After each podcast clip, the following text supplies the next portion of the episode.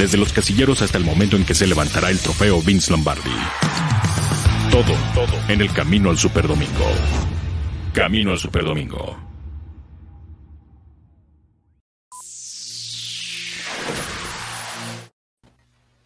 ¿Qué tal amigos? Bienvenidos a Camino al Super Domingo, miércoles, ombligo de semana, hablando aquí en Máximo Avance de todo lo que acontece alrededor de la NFL, una temporada baja, un off-season que está siendo muy movido en la cuestión del armado de equipos, las noticias que salen día con día, así que estaremos hablando de eso y más aquí en Camino al Super Domingo. Saludo a el abuelo Luis Alonso López. ¿Cómo estás, mi querido abuelo? Bien, Daniel Manjarres, David Andrade, ¿cómo están? Y saludos a toda la gente que está ya haciendo sintonía con nosotros aquí en Camino al Superdomingo. Un tema, un día como bien lo mencionas, con mucha información y da, me llama la atención lo que hace el equipo de Washington Football Team. Sigue dando de qué hablar. Ahora lo hizo la pretemporada anterior con muchos temas, ¿no? El asunto de la enfermedad de Ron Rivera, que si cambiaban de nombre, que todavía no definen, y ahora dando a conocer que desaparecen su cuerpo de porristas como lo conocíamos hasta la, hasta la actualidad. Eh, se va a renovar por un equipo mixto, por un equipo eh, interdisciplinario, podríamos decirle, que quiere ser inclusivo, que quiere ser eh, mixto y quiere ser mucho más atlético para el futuro. Sí, estos conceptos de moda, incluyente es la palabra de moda, abuelo. También saludamos a David Andrade. ¿Cómo estás, David? Desde Baltimore, ¿no? Andas por allá. ¿Qué tal, amigos Manja? Eh, al abuelo, un saludo muy grande desde aquí de Baltimore a todos los espectadores que están presentes ya aquí en Máximo Avance. Como ustedes lo decían, lo que menos podía faltar, pues ya, mira, los Washington Reds, que bueno, ahora los Washington Football Team, eh, pasaron un año terrible con muchas altibajos desde hace dos años, pero esto de lo de las porristas que tú indicas ya viene pasando desde el 2018 con esto de las de lo, eh, los eventos que pasaron detrás de cámaras, ¿no? Y esas eh, esa cosa que se ensució bastante en la franquicia que quisieron ponerlo bajo la alfombra. Ahora con lo que se hicieron muchos cambios en, en el campo eh, administrativo del equipo, pues quieren como que limpiar eso y, después de las, todo el mundo supo, ¿no? Lo que pasó con las cheerleaders que eh, tuvieron, se fueron a Costa Rica a tomarse fotos semidesnudas y tantas cosas que pasaron con las acusaciones también con el equipo de administrativo. Yo creo que por ahí viene todo este cambio, ¿no? Y yo creo que ellos hicieron, abrieron la puerta y miraron al frente. ¿Qué están haciendo los Ravens? Ah, si todos no lo sabían, los Baltimore Ravens tienen la misma formativa, la misma dinámica de tener equipo de baile eh, mezclado, el, el, el, coed, como se le llamaría, ¿no? Entonces, van a tener la misma forma de, de, de hacerlo. Yo eh, tuve una anécdota hace dos años cuando vieron eh, gente de los Kansas City Chiefs a verle un, partido y decían, wow, esto es del old school, decían, ¿no? Estos bailes no lo veíamos. Así que los Washington Football Team quieren como que hacer la misma cosa que, hacen, que tienen haciendo los Baltimore Ravens por muchos años.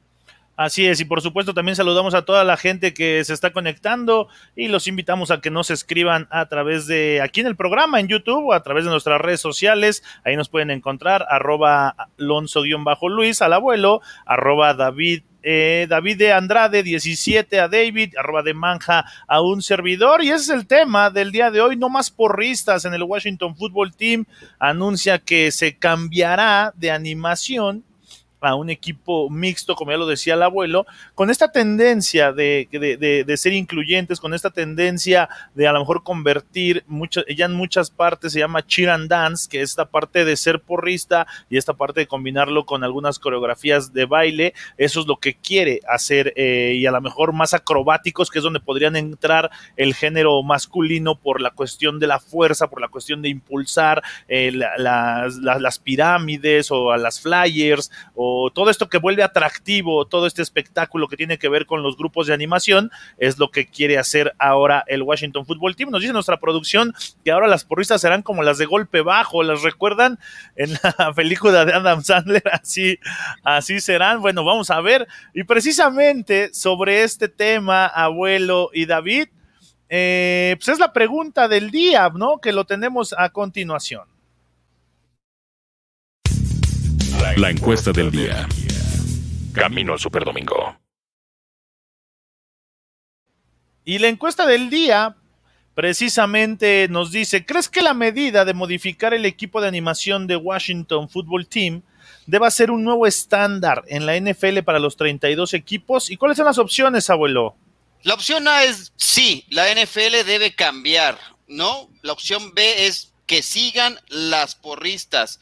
La opción C, ya lo explicaba David, eh, puede ser un control de daños por lo que ocurrió recientemente en la organización del Washington Football Team. Y D, es inevitable el cambio. A mí me parece interesante.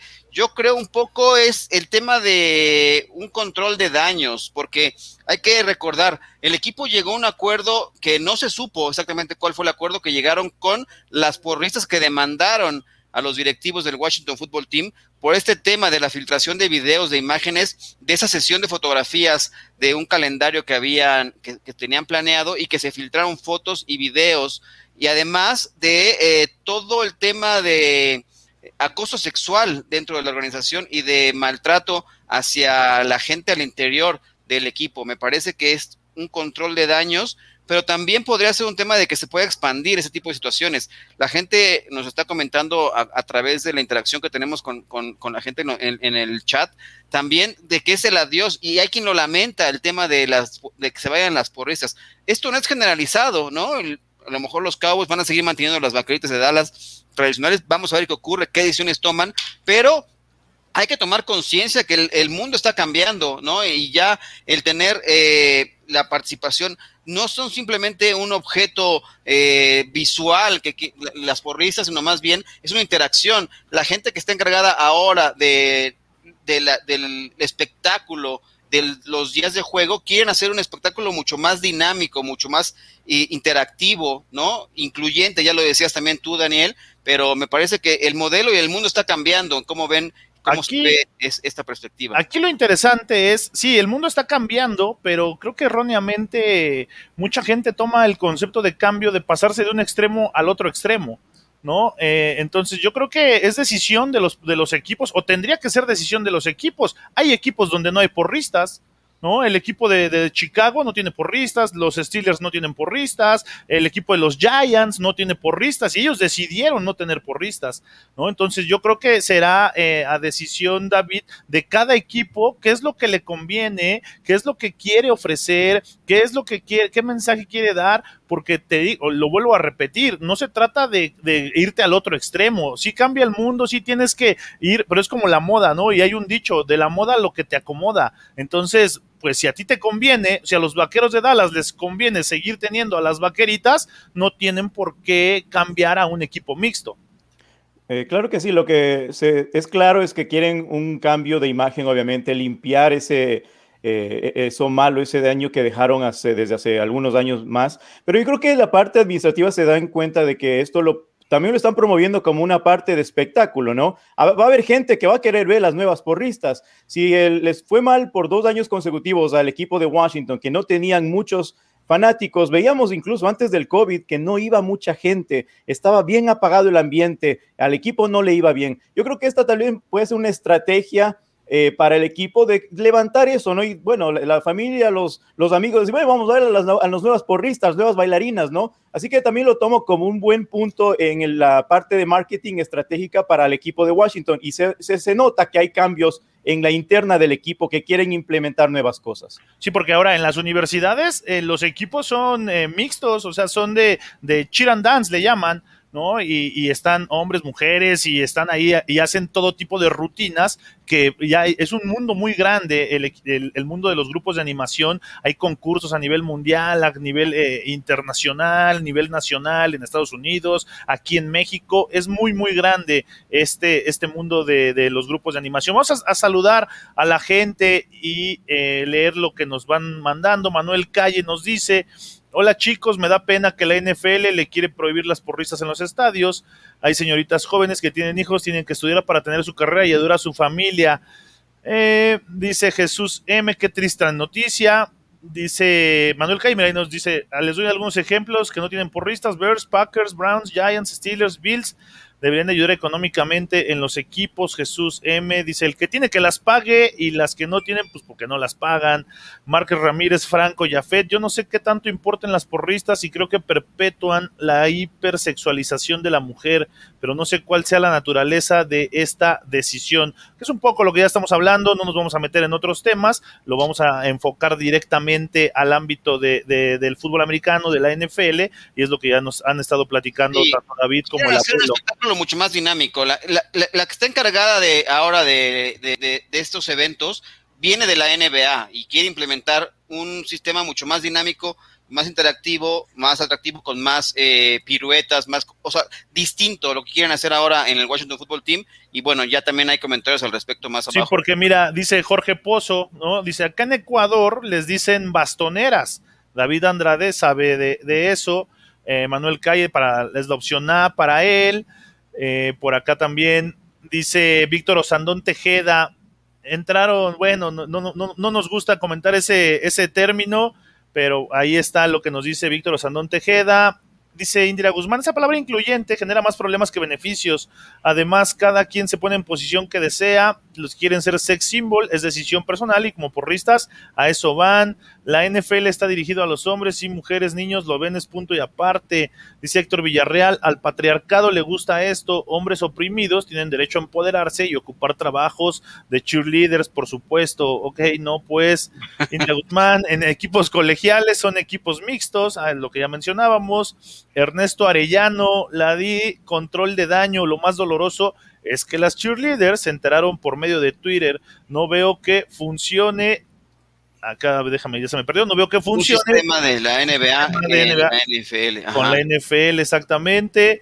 Eh, bueno, y ahí están más comentarios. Dice Alejandro Montiel, a quien saludamos también el Washington Football Team quiere limpiar su imagen tras los escándalos de Dan Snyder, que ya es lo que nos mencionaba eh, David Andrade. Un tema polémico, abuelo, sin lugar a dudas, siempre que se trata de estos temas que tienen que ver cómo va avanzando el mundo con los cambios sociales, pues siempre va, a causar polémica, ¿no? Y nos podríamos pasar horas discutiendo puntos de vista, nos podríamos pasar horas discutiendo eh, eh, pros, contras, diferencias, todo esto, pero nosotros ah, lo vamos a enfocar siempre a la NFL al deporte del fútbol americano en esta liga profesional. Mira, pero es un espectáculo, aunque ustedes no lo crean, yo lo, he vivido ya por varios años aquí en Baltimore. Eh, es el, lo mismo que quieren hacer, lo están haciendo en Baltimore. Y aunque no lo crean, los coordinadores son hombres. Y si es un espectáculo, ustedes lo van a, si lo van a ver y pueden ser testigos algún, algún día en un partido de Baltimore o ahora de Washington, van a darse cuenta que el espectáculo que generan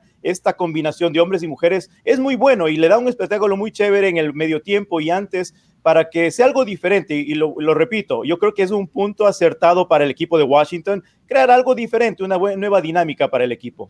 Sí, porque hay que recordar lo que pasó, el tema ya nada más para darlo por terminado, porque llegaron a ser extremos terribles lo que ocurrió en Washington, de inclusive utilizar a las porristas en términos para tratar de cerrar negocios, ¿no? A la gente, invitados especiales de los, del dueño del equipo, que eran... Eh, canalizados a través de las porristas para tratar de cerrar negocios, utilizarlas como, como, un objeto sexual. Escorts, es correcto. Entonces me parece que ese fue el grave problema que ocurrió en Washington. Por eso hay que darle vuelta a la página y sí, renovar la imagen por completo de, de un equipo de animación que sirve para ello, para dar, crear también un espectáculo adicional a la gente que no termine por gustarles. Yo entiendo perfectamente que este es un deporte agresivo, que es un deporte que también está muy enfocado hacia los hombres, pero no es un espectáculo dirigido a los hombres exclusivamente. Hay muchas mujeres que les gusta, hay quienes quieren ver otro tipo de, espectáculo para animar a los equipos. Entonces me parece que esto puede abrir otras puertas distintas y no, eh, y no quedarse con, un, con un, una, una imagen del pasado. Entonces yo lo veo bien y habrá equipos que tomen la decisión de seguir este camino y habrá quienes no. Ya será decisión de cada uno de ellos. Sí, sí, sí, totalmente de acuerdo. Cada equipo debe de decidir, así como hay equipos que no tienen, equipos pueden seguir con el concepto eh, eh, convencional o con el que hemos estado acostumbrados, o equipos que sigan la tendencia del Washington Football Team de hacerlo mixto. Pues ahí está la pregunta del día. Vayan a las redes sociales, den su respuesta, síganos escribiendo, porque vamos a pasar la cobertura Telcel, Telcel la mejor red nos trae un tema. El equipo de hoy son los Ángeles Chargers. La clave es cuidar a Justin Herbert, pero esto lo vamos a ver on the review.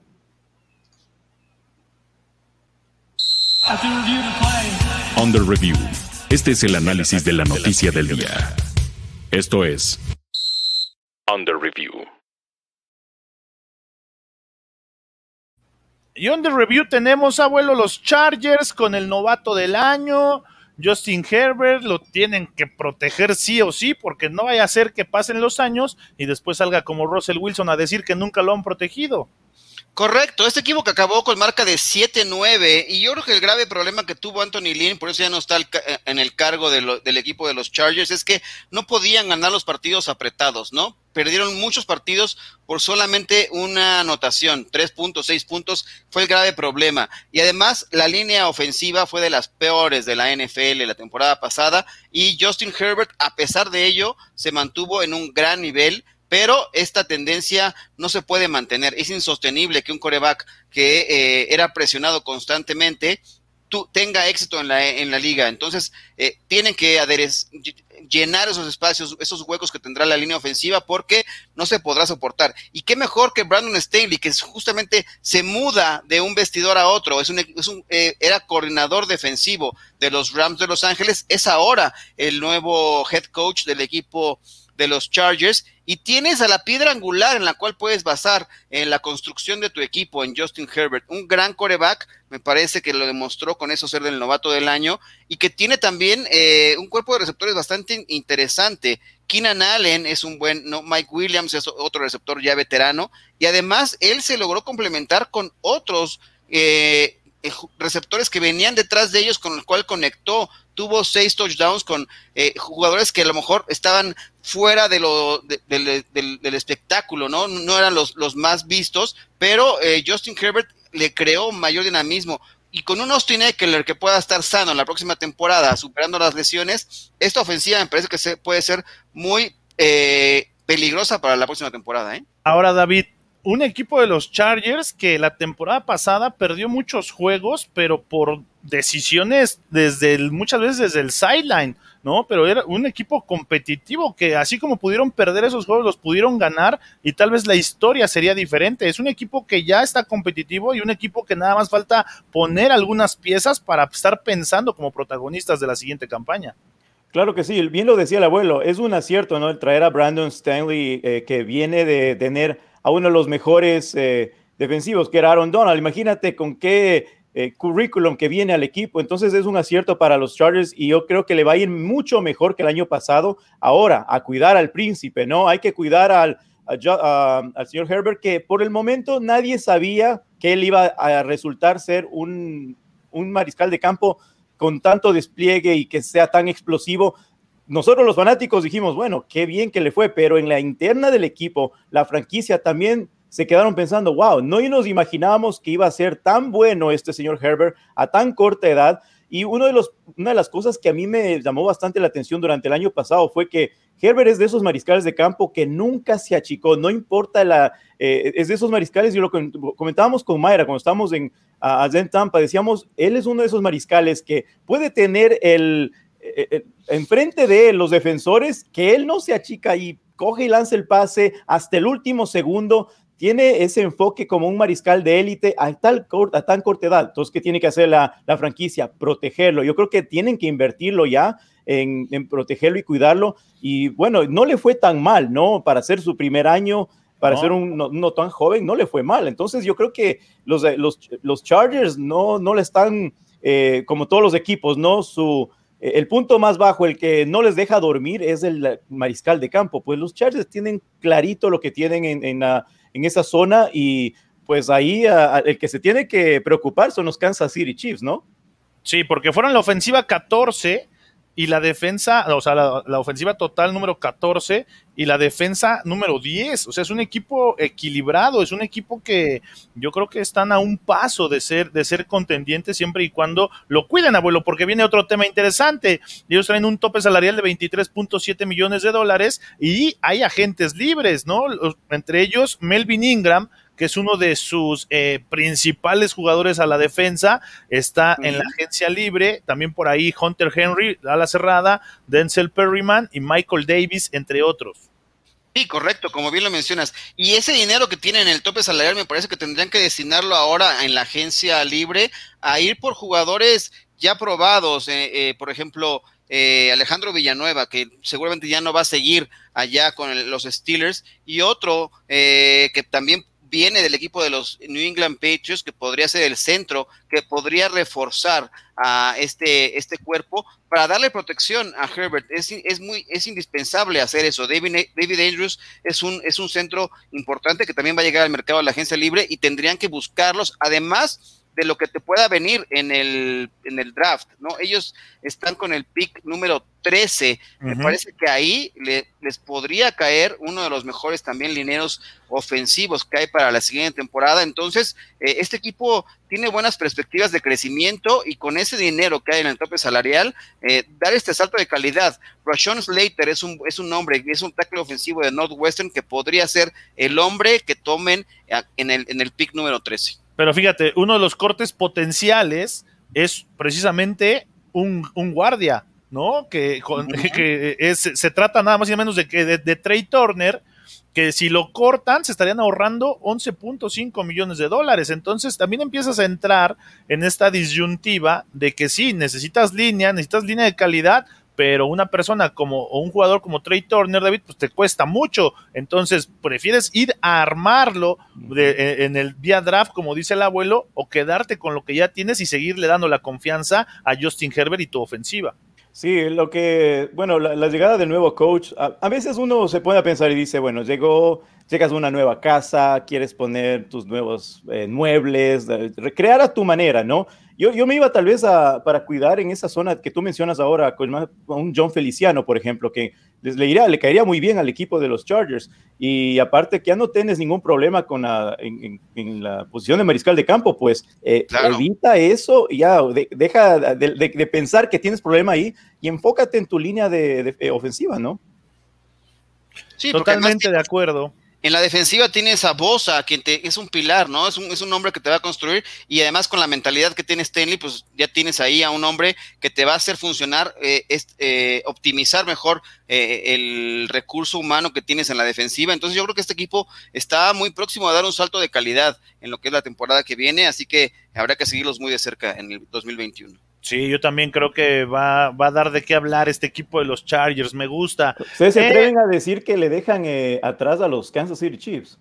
Mm, no, sé si tanto, pero sí le darán. Creo que les pueden dar, van a dar pelea. Van a dar pelea, pero yo sí creo que van a estar ahí en los primeros lugares de la conferencia americana, ¿eh? Sí, yo creo que le pueden pelear, inclusive pelear la, división eh, a, Kansas City Chiefs, pero le van, a, le van a poner interesante porque ya tienen la piedra angular. Lo que, todos, lo que todos los equipos buscan en la NFL es la construcción a través de un coreback y ellos ya tienen el coreback franquicia que muchos están buscando y que quieren tener ahora en el próximo draft. Y que no van a construir de ceros, eso es súper importante porque muchos equipos tienen a su coreback franquicia, pero van a construir de cero. ¿No? El, el, caso de, no sé, los Cincinnati Bengals, por ejemplo, de, bueno, y podemos poner más ejemplos de Tua, ¿no? Pero los Chargers no, los Chargers ya hicieron una gran temporada este año, no van a empezar de ceros, tienen grandes jugadores y eso es lo que a mí en lo personal me atrae mucho. Saludamos a Richard eh, W. Million, que nos, nos escribe, a Héctor Villarreal, por supuesto, sigue la, la, la, discusión del tema del de, Washington Football Team, de las porristas. Dice Alejandro Montiel respecto a este tema de los Chargers, dice, JJ Watt pudo llegar a Los Ángeles a hacer compañía a Joey Bosa.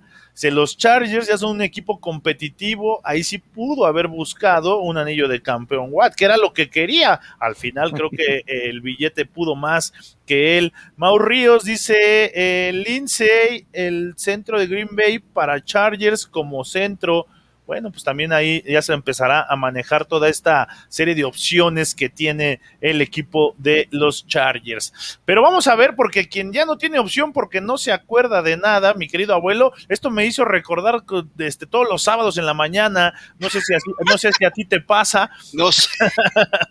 Pero bueno, vamos a ver on the review porque Brady ya no se acuerda del festejo. Uh. On the review. Este es el análisis de la noticia del día. Esto es Under Review. Y después de haber ganado el Super Bowl 55, Tom Brady, después de haber festejado, haber lanzado el Lombardi de un barco, de un barquito, de un yate a otro, después de haber salido en calidad de, de enfiestado, digámoslo así, pues le preguntaron abuelo y Tom Brady dijo que no se acuerda bien de lo que pasó, no se acuerda de lo que hizo. Y si no se acuerda uno es que no pasó, ¿no? Lo malo es que hay video, ¿no? Y que todo el mundo se lo recordaron de esa manera. Fue una gran entrevista la que tuvo en el Late Late Show, ¿no? Eh, la verdad es que está muy interesante. Eh, y sí, eh, la reacción de Tom Brady cuando ve las imágenes del video, justamente cuando lanza el balón y después cuando le preguntan si estaba realmente mareado, estaba enfiestado o demasiados tequilas, la verdad es que vale mucho la pena. Eh, si quieres, ya te, podemos correr el video que tenemos. Sí, échenos el video. Fantastic to watch. Uh, you got a I little don't remember that daring quite as well. with the Lombardi Trophy. If you don't remember it, take a look.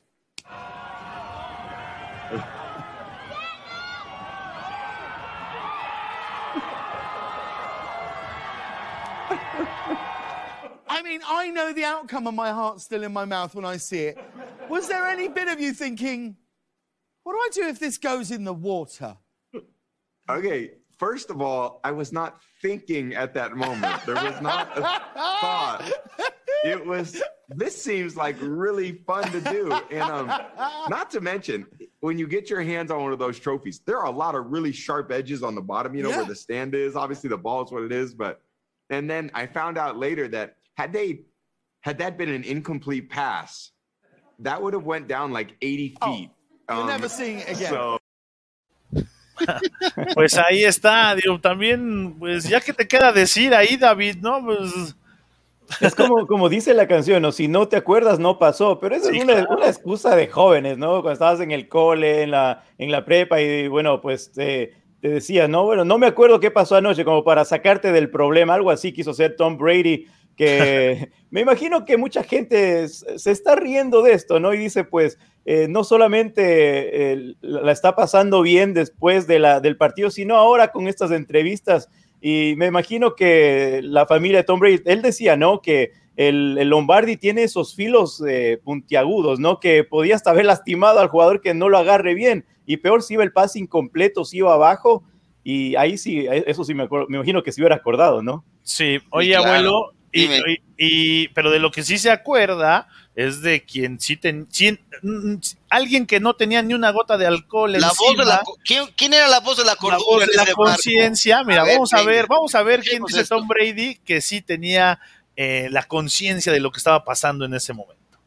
Somebody Oh, shouts, no, don't do it. That's that's my little eight-year-old daughter. That daddy, man. no. Oh, no. And who could imagine that an eight-year-old girl would have the most sense of anybody in that whole area at the time? Like, you know, she's the voice of reason. I mean, go figure. I so it was really cute. It was La voz de la cordura, su A hija ver. Le, mandó su mamá, años. ¿no? Anda a cuidar a tu papá, le dijo. Sí, así. sí. ¡No lo hagas!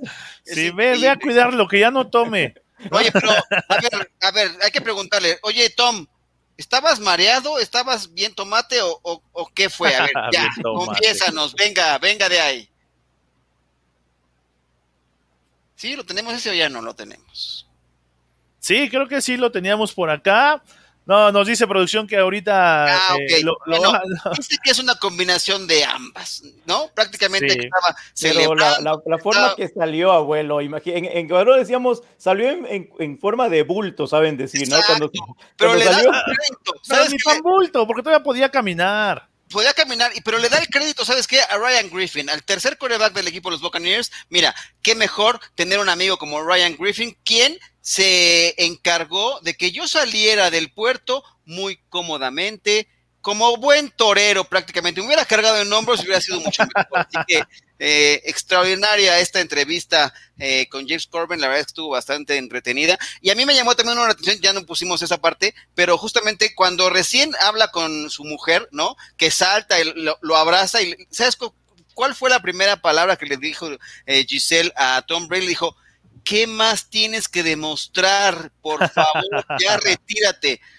Tom Brady cambió luego, luego el discurso, se la distrajo y habló de otras cosas, pero eso fue lo que le dijo. ¿Qué más tienes que demostrar por el amor de Dios? Ya vámonos. Pero ya dijo, tienes un razón. Pase, un pase de yate a yate. ¿Quién lo ha hecho? Imagínate. nadie, nadie, nadie. Hasta ese, hasta ese récord tiene ya Tom Brady. Correcto. bueno, pues ahí está lo que pasó con el legendario coreback de, eh, de los bucaneros de Tampa Bay. Vamos a la hora de, ahora, sí que a la hora cuchi cuchi, a la hora chinmenguenchona, porque tenemos miércoles y miércoles de Injury Report con el curandero. Injury Report. Las lesiones de la semana. De la semana.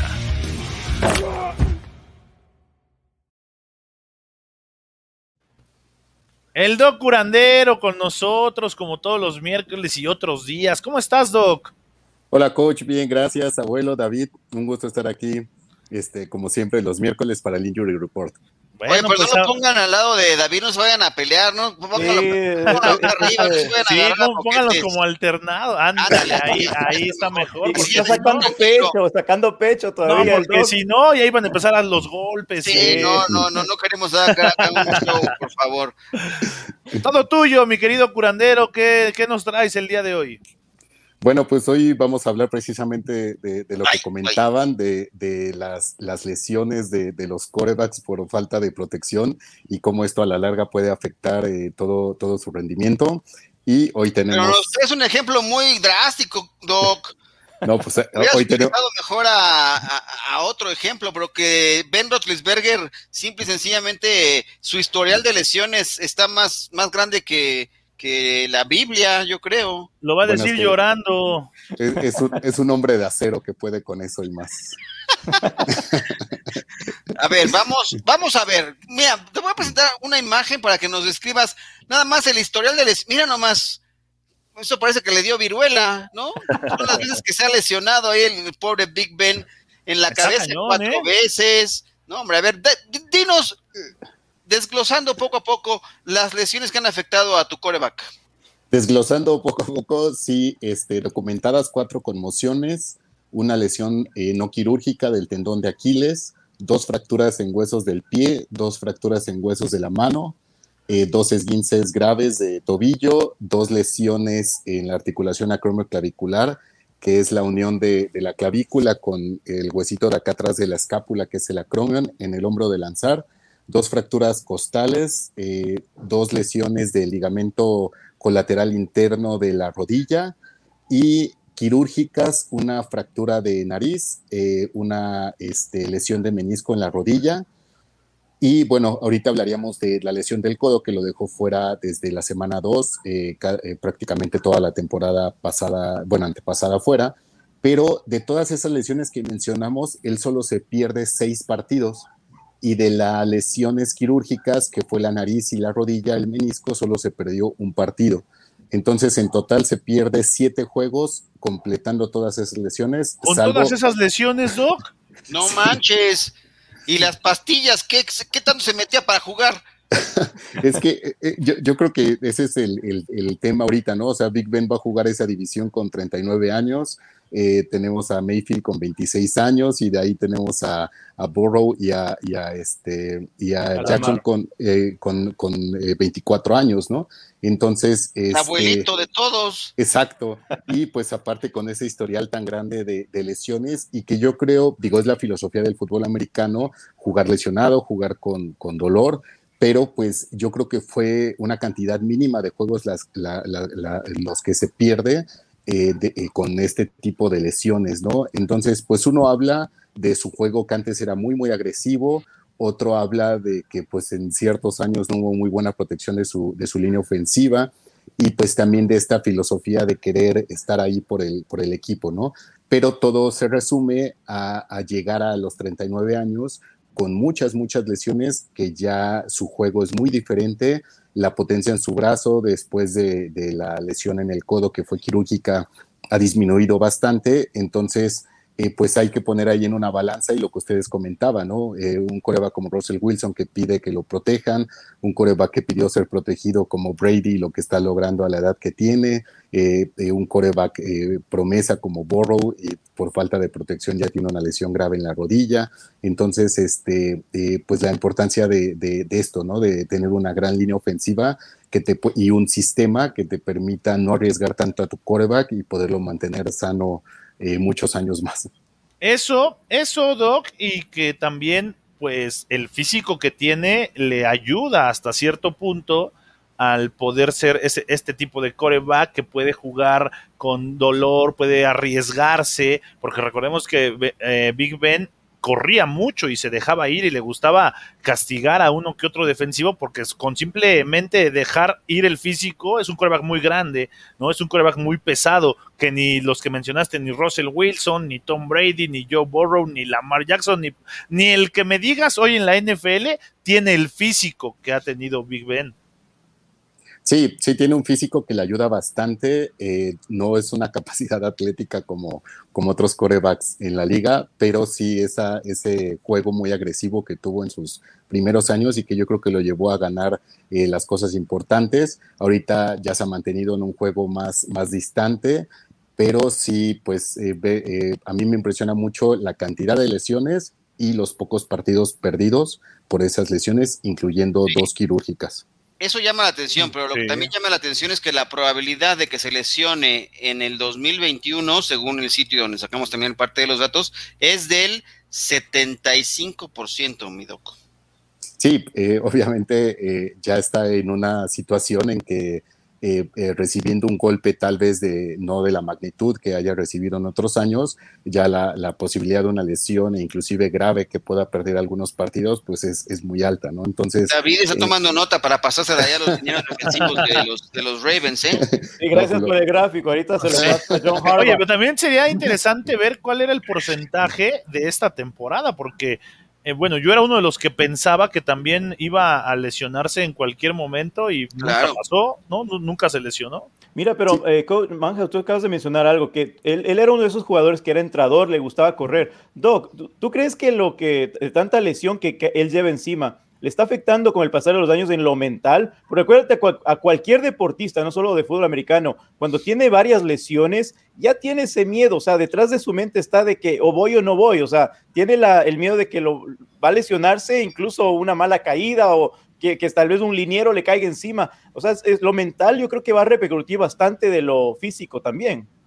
Sí, claro, yo creo que es algo muy, muy importante porque tenemos el caso de, Brett Favre cuando llegó a esta adicción a los analgésicos, ¿no? debido a tantas lesiones. Y hace rato, antes del, programa, platicábamos con nuestra productora el caso de, Andrew Locke, y que él se retira muy joven y simplemente su, su respuesta fue es que ya no quiero sentir dolor, ¿no? Entonces, eh, a veces nosotros los vemos pues fuertes, atléticos, que no pasa nada, pero no sabemos el día a día cómo viven con estas lesiones y con las secuelas de estas lesiones. Y como bien dices, todo el cerebro protege al atleta, ¿no? Entonces lo hace cambiar su forma de juego y después de lesiones tan graves, eh, tu juego puede cambiar drásticamente por el temor de sufrir una lesión grave. Sí, pues ahí está este, esta historia interesante con, con Ben Roethlisberger, porque también por ahí he escuchado muchas veces que, se dice que solo él pudo haber aguantado tantas lesiones, ningún otro coreback, y por eso es esta, esa historia que va, a pasar, ¿eh? va a pasar y va a trascender muchos años en las que un coreback, bueno, hay corebacks que con una lesión ya se retiran, ¿no? Entonces, este pues, es el ejemplo de, muchas cosas. No quiero, no, no quiero hacerte sentir así de sí, mi coreback, no, no, no, pero eso sí es de admirarse por parte de Big Ben. Bueno, hasta David Andrade que eh, me imagino que es uno de los jugadores que más odia, pero reconoce esto de Big Ben, ¿o no, David? Mira, lo que eh, no es verdad, es que tantas lesiones que tú ves, te pones a pensar y para cuando se retire deberían de ponerle como character de Mortal Kombat, imagínate tantas lesiones y ponerle sus brazos de acero, yo qué sé, porque ha aguantado tanto que literalmente le ves como un, un, peleador de, esa, de ese juego, ¿no? Correcto. dice, mira, dice Alejandro Montiel, eh, Doc, David y Abuelo, dice, Pig Ben Gordisburger. ya le cambió el nombre. Ya le cambió todo el nombre. Eso está anotarlo. No ha sido bien protegido, dice. ¿no? Sí, sus compañeros de línea quieren que desquite el sueldo y se lo gaste en médicos. También nos dice Dante Culpepper de los Vikings, era más grande que Rotlisberger, sí, pero ¿dónde está Dante Culpepper, no? Dice Fermín Eso Vicenteño. y se fue, ¿no? Sí, dice Fermín Vicenteño. Here we go, Steelers. Nuestro capitán y comandante en jefe, Ben Roethlisberger, es un grande. Y como bien dice el Doc, es un hombre de acero y puede con esas lesiones y mucho, mucho más. Bueno, yo no creo que ya pueda con Ya no pueda mucho ¿verdad? más, ¿eh? Ya, ya, yo. Mira, No. la parte, la parte seria, muchachos, lo que tú me, me decías, el, cuando, en el 2018, cuando se en el 2019 que se perdió todo el año, eh, la pasamos bien con los dos mariscales, en verdad. Y ya cuando empezó este año, ya pusi- nos pusimos serios. Ya viene el Big Bang, ahora sí a ponernos Claro. serios contra los Steelers. Y, y mira lo que pasó, los dos partidos, ¿no? La pasamos mal. Así que sí hay que reconocer nuestro eh, legendario rival, pero hay que reconocer esa parte. Sí, así es. Pues Doc, ¿qué más nos traes? ¿Te quedas? ¿Te vas? Tú Ah, nos no, manda, pues tú como mándanos. gusten, yo, yo feliz de acompañarlos. Casi, casi, casi. Vas, te quedas o te encueras, Doc. Sí, vas, te quedas o te encueras. No, abuelo, apenas es miércoles, Por abuelo. lo menos que se quite la chamarra, ¿no? No. calor, Doc. Sí, te veo como, ¿no tienes calor, Doc?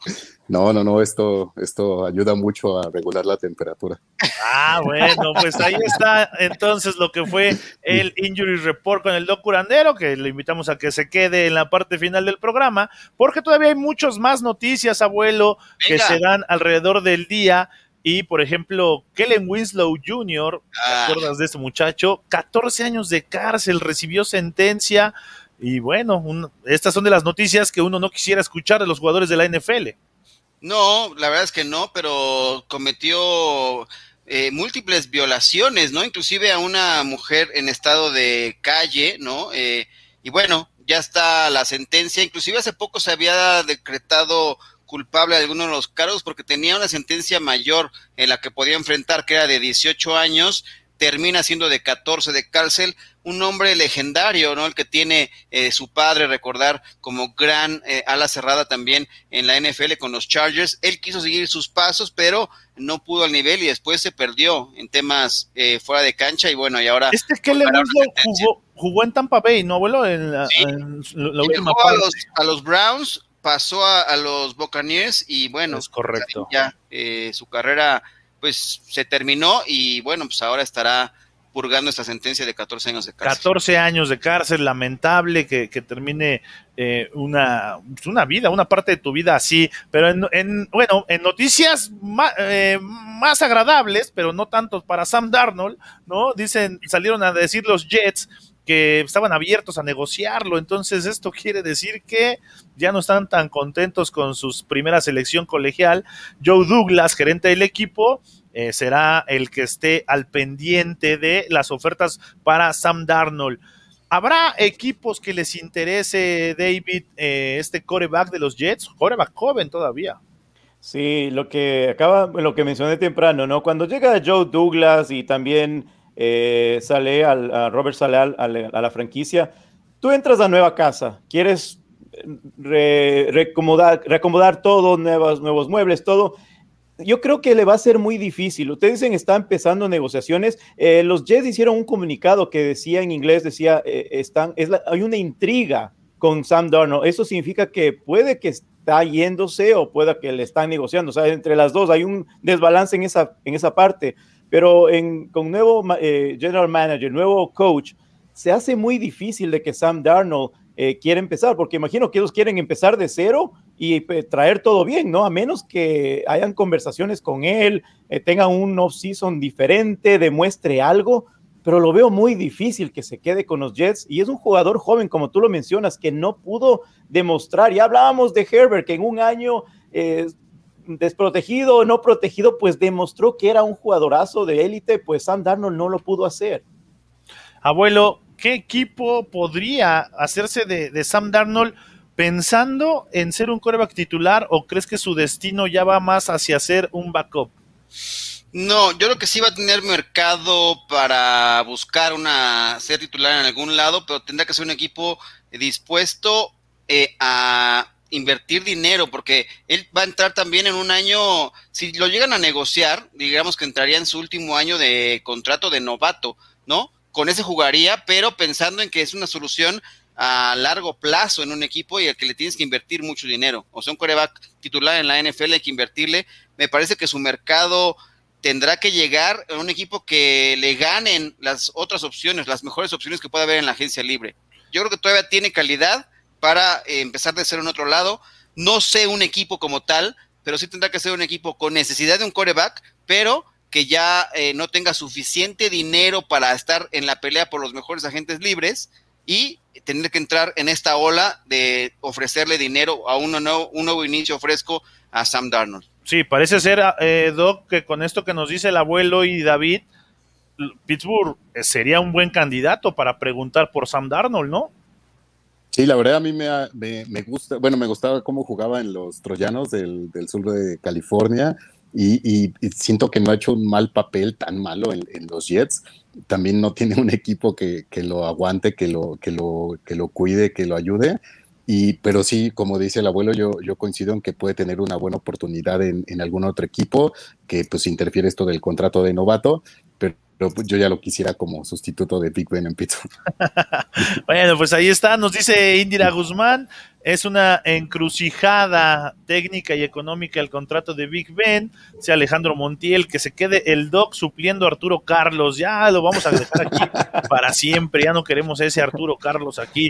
Dice Francisco Dicano, papás Ravens serán los líderes de la división norte peleándola con los Browns. Él sí sabe. Big Ben será un mal para los odiados Steelers. Jesús M. Burger Burg no baja de peso y la coladera de acero no para nada. Los cafés, dice José Rodríguez desde Chile, le mandamos saludos. Ya se ven pocos corebacks pesados hoy en día. La tendencia es un coreback más atlético y más móvil. Eso te dice la forma en que el juego evoluciona. Completamente de acuerdo. Y David lo debe saber muy bien teniendo a alguien como Lamar Jackson. Ahí Alejandro Montiel nos dice, al menos Darnold duró un poco más que Josh Rosen parece que su carrera ya fue, no estuvo a la par de Baker Mayfield, Josh Allen o precisamente Lamar Jackson, que son de estos corebacks de, generación, ¿no, David? Eh, de Lamar Jackson y que, bueno, atinadamente, creo que también Lamar Jackson llegó a un mucho mejor equipo. Que, que Josh Rosen, por ejemplo. Sí, mucho mejor, estaban eh, mejor, eh, tenía un con más compacto, se podría decir, ¿no? Pero mira, me olvidé decirte, Sam Darnold, yo le veo también que podría tener más chances de llegar a Washington, ¿ah? Claro. Ahí sí no hay nada, abuelo. En, Washington no hay nada. Y Nicky, ¿no? Y es bueno, puede ser, puede ser una buena opción. Eh, me voy, voy a hacer mi desastre, porque alguien está preguntando, nos decía, ¿no? Montiel, eh, sobre el tema de Josh Rosen. Justamente un día como hoy, justo esta generación del 2018 trabajaron en su Scouting Combine todos esos de, aquella generación estaban trabajando un día como hoy del 2018. Están ahí Baker Mayfield, Sam Darnold, Josh Allen, Josh Rosen y Lamar Jackson. Eh, sus mm. números fueron contrastantes eh, desde las 40 yardas y lo que han hecho también a lo largo de su carrera en la NFL para que tengan una, una visión. Mira, en las 40 yardas, el que fue más rápido, eh, curiosamente, Obviamente Lamar Jackson no quiso correr en esa, en, esa actividad, ese drill. Josh Allen corrió en 4.75 segundos las 40 yardas. Mayfield 4.84. Darnold 4.85. Rosen 4.92. Fue el más lento de todos. ¿Y quién tiene ya más yardas? ¿Quién ha tenido, quién ha sido más productivo? Bueno, Baker Mayfield ha lanzado 11.115 yardas en su carrera. Allen 9.707. Darnold 8.097. Lamar Jackson, 7085 y Josh Rosen, 2845 en su poca actividad en la NFL. Ellos participaron un día como hoy en su Scouting Combine. Perdón, Nanja, ya me, me adelanté un poco. Bueno, pues ahí están los datos acerca de, estos corebacks que estamos hablando. Lamar Jackson, Josh Rosen. Y bueno, Najik, Najik Sports nos trae on the review, mi querido abuelo David y Doc un tema realmente importante. El más importante del programa. El más importante del programa, pero vamos a verlo on the review. On the review. Este es el análisis de la noticia del día.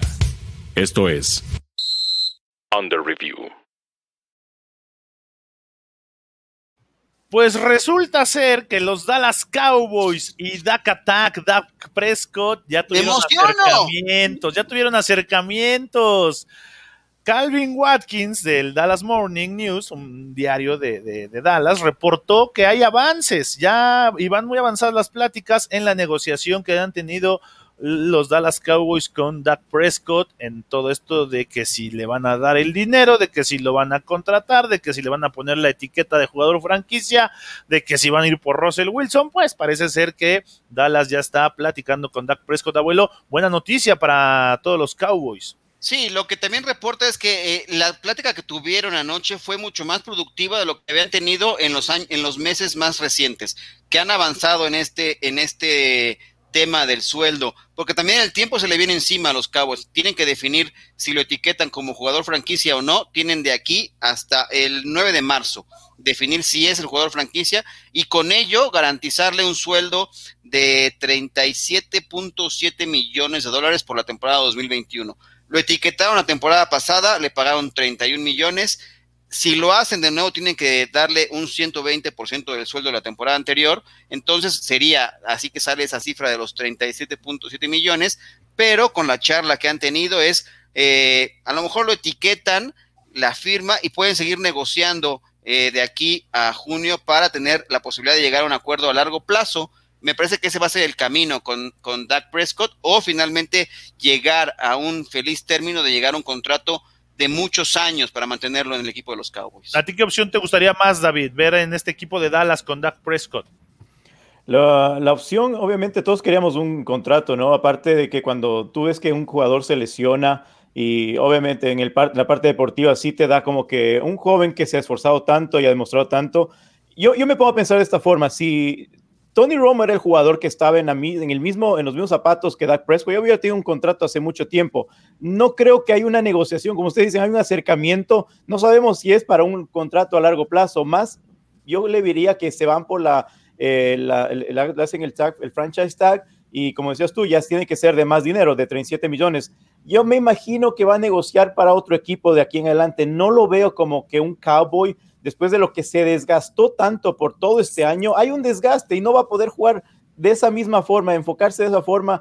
Eh, Dak Prescott, yo creo que con ese eh, franchise que ya le tienen este año, él va a estar mirando qué va a hacer en el futuro. Aparte que todavía es joven, demostrar a jugar al mejor nivel que pueda, cobrar su dinero garantizado y eh, empezar a negociar en otro equipo para más adelante.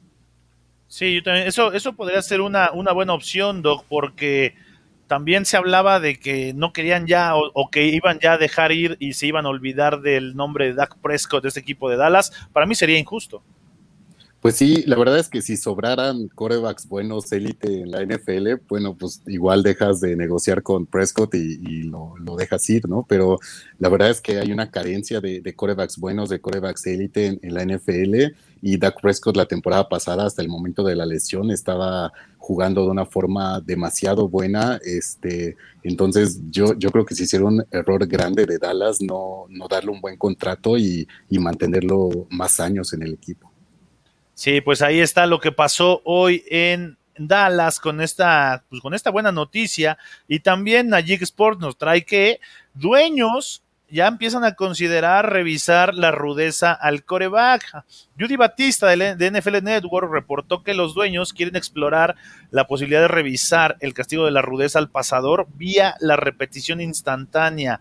Se propondrá en la reunión de dueños que se llevará a cabo a final de mes. Abuelo, si de por sí ya son intocables. Ahora imagínate con, la, eh, con el video, con la repetición, ¿a dónde vamos a parar? Diría Marco Antonio Solís.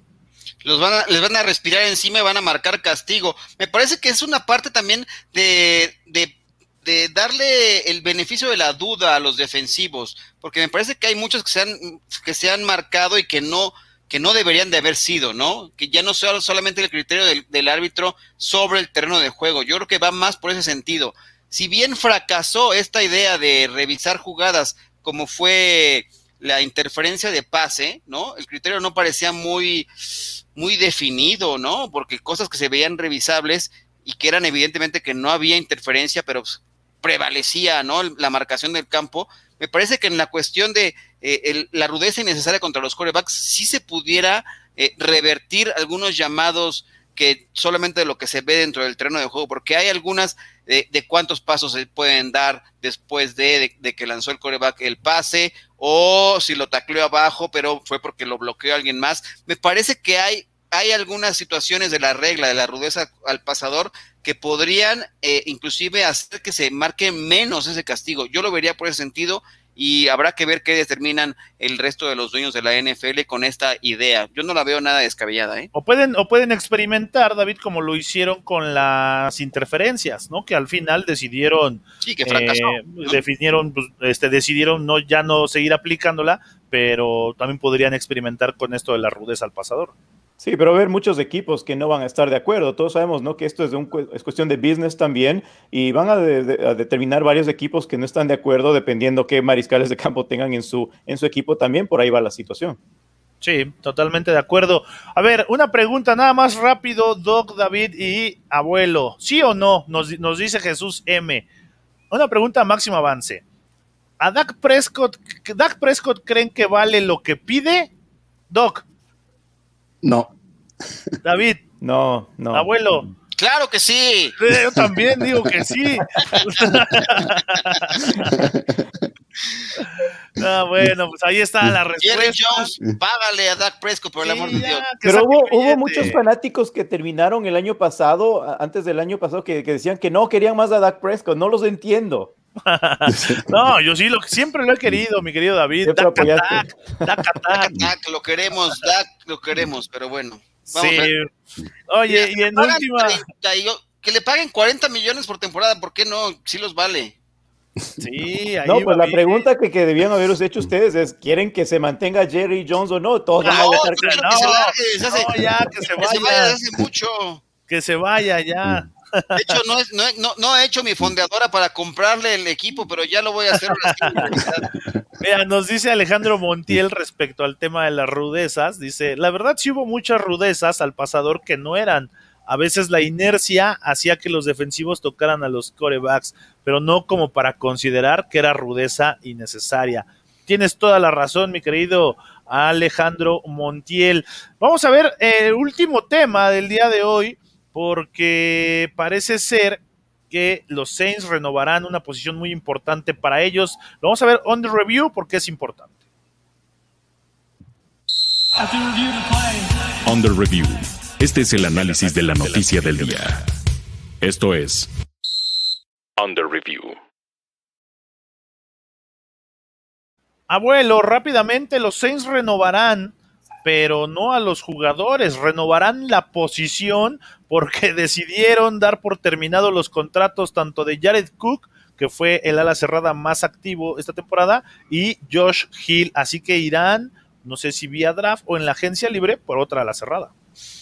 Pues sí, bien lo dices, tienen que renovar. Eh, Jared Cook me parece que era fue Ese todavía daba, ¿no? estable, ¿no? Alto, inclusive le dio por ahí eh, era una válvula de seguridad también para eh, Drew Brees, pero bueno, deciden ya dar por terminado su contrato y habrá que ver hacia dónde enfocan sus, sus baterías.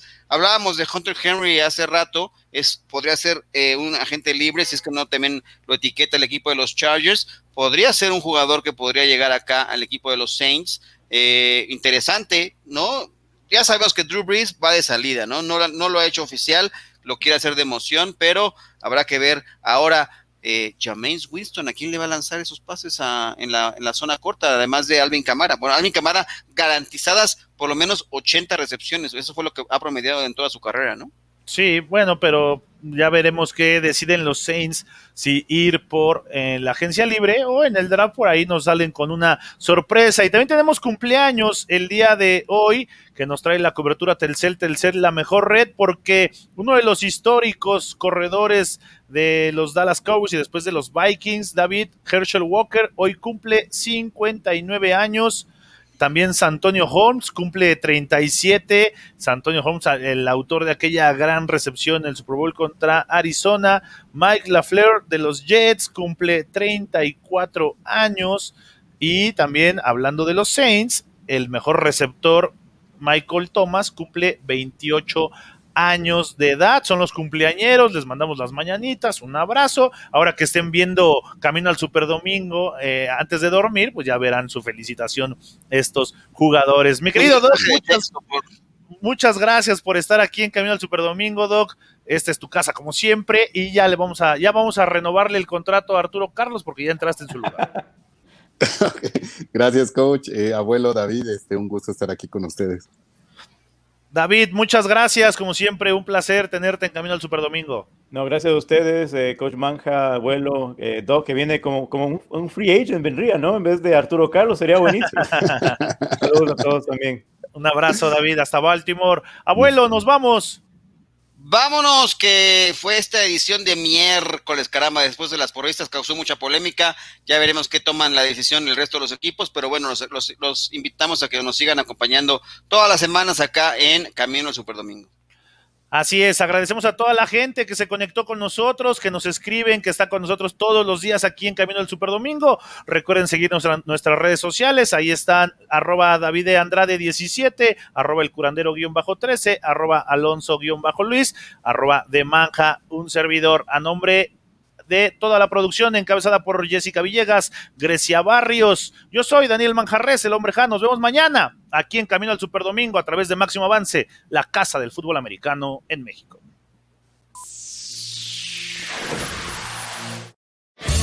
Esto fue Camino al Superdomingo, el programa que te acerca al emparrillado de la NFL. Camino al